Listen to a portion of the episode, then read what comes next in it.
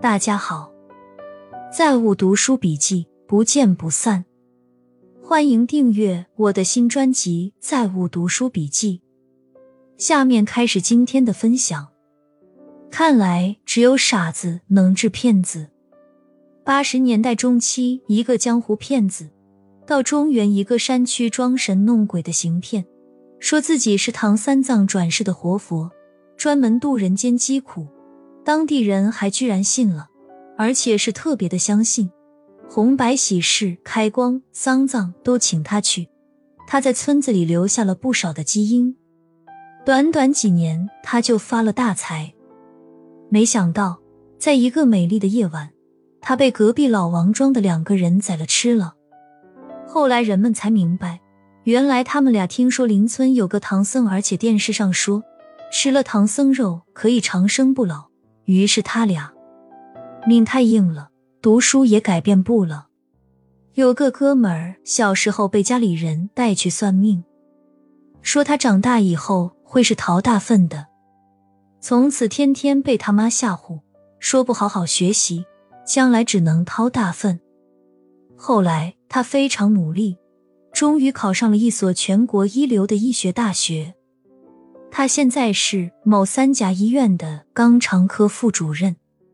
很多人刚刚准备创业，就想整合资源，以此以小博大，一本万利。但商业世界是非常现实的，你首先要考虑自己有什么有价值的资源，因为你想去整合别人的资源，别人也在想着整合你的资源。所谓资源整合，其实就是价值交换。那么对创业者来说，怎么做才是正确的呢？集中全部精力找买家。开国帝王的历史形象，很大程度也取决于子孙。从文景之治、汉武开疆拓土，到东汉的延续，到蜀汉的呐喊，乃至于汉字，也是中华的敌代名词。王朝的强大，给建立者加持很多。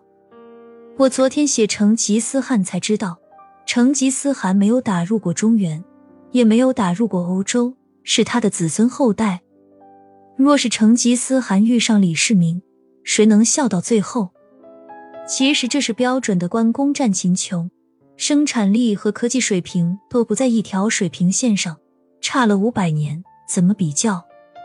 此时的蒙军已经是铁骑加火炮了。单纯论军事才华，李世民真不逊于成吉思汗。成吉思汗征战范围也就是中北亚，打了金国十几年也没灭金，到死才把西夏拿下。那为什么成吉思汗名气还这么大？是因为成吉思汗家族连着几代领导人都是天才级的，这谁能顶得住？接着横扫整个亚欧大陆。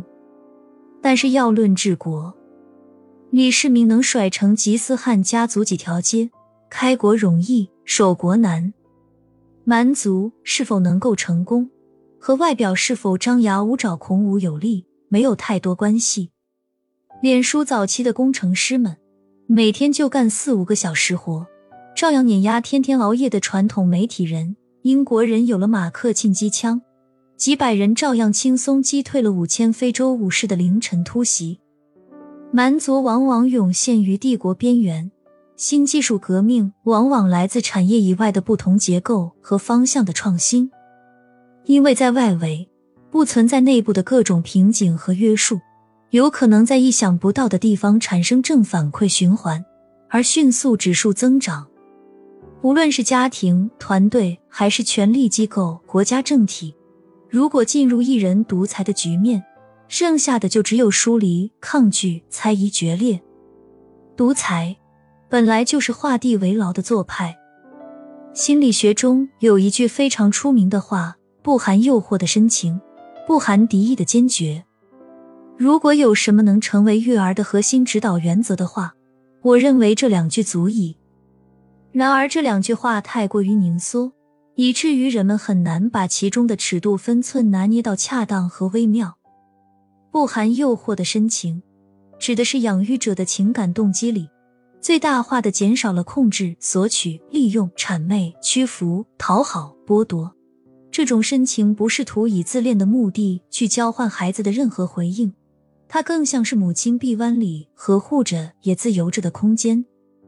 它是母亲眼睛里闪耀着光彩的注视，不含敌意的坚决，指的是养育者不用攻击、敌对、伤害、恐吓、威胁的方式去给出禁令。这种坚决从来不因为对方的弱小而显示自己的权威。也不试图唤起对方的惧怕来得到屈服，他就像父亲阻挡在身前的手势，他拦截的同时，并不试着压迫，他展现为温和而坚定的一声“不”字。麻了，本人出国多年，在国外读书、结婚、买房、干活一条龙，因为疫情都两年多没见我妈了。他晚上跟我打电话，居然还说考公务员应该是没戏了。回国找个学校教书，应该还是有希望的。东亚家长，我是真的不明白。我国内九八五毕业，在日本已经工作三年多。前年我妈说家对面新开的商场招服务员，我爹也是。前段时间跟我讲，现在教师放宽到四十岁了，我还有两年机会。现在疯狂考公的一代人，必然会碰上公务员大下岗。参考国企大下岗时代，我认为未必会，但是肯定会摊平待遇。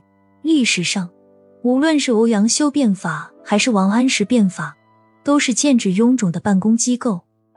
昨晚跟朋友谈了一个话题，他问我门当户对重要不？他是九五后，屌丝白手起家，目前储蓄两千万。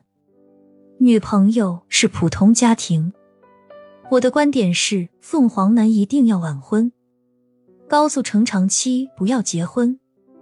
凤凰男早婚只有三个结果：一种就是一方很强，一方很颓废；还有一类情况就是离婚了。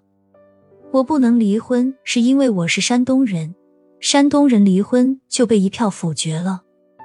还有。就是我媳妇被我养成了巨婴，我若是不要她了，她生活不下去。就是她已经丧失了生存能力了。对于绝大多数差距越来越大的两个人而言，铁定离婚。第三类是很少见的，但是我身边也有两组，就是俩人都创业了，相互协作，感情越来越好。但是这类很少找。而且这类有个前提，往往是女人的事业积极性更高。但是呢，劝别人晚婚，一般人接受不了，因为他是屌丝出身，屌丝的家庭背景也是屌丝思维，认为就应该早婚。我从二十来岁的时候就已经决定不婚了，但是我父母是农民，兄弟姐妹也没见识，非催我结婚。我是临时性决定结婚的，所以屌丝逆袭一定会反复离婚的，因为你是火箭，你遇到的全是屌丝女。朋友就问了我一个问题：你说我们做互联网的人有钱是不错，但是没有社会身份，根本遇不到优秀的人，这的确是个很大的问题。深圳那群创业青年，我熟悉的。基本都跟我一样娶了初中女，而且都很痛苦。我说的这些，大家各自体会。一个普通工薪阶层的孩子，如果要创业，那不是从零开始了，是从负开始。因为你在试图和周围人不一样，因为你超出了周围人的理解，因为你要走一条未知的路。周围人没有经验可以给你分享，因为周围人包括父母基本上都是强烈反对、不看好、嘲笑，周围全是绊脚石。首先要摆脱这些人的影响，光给自己做心理建设就要浪费一些时间和精力，光摆平自己的内耗就要做很多功课。不说创业有多少不确定性，有多艰难。很多人连第一步都没走出来，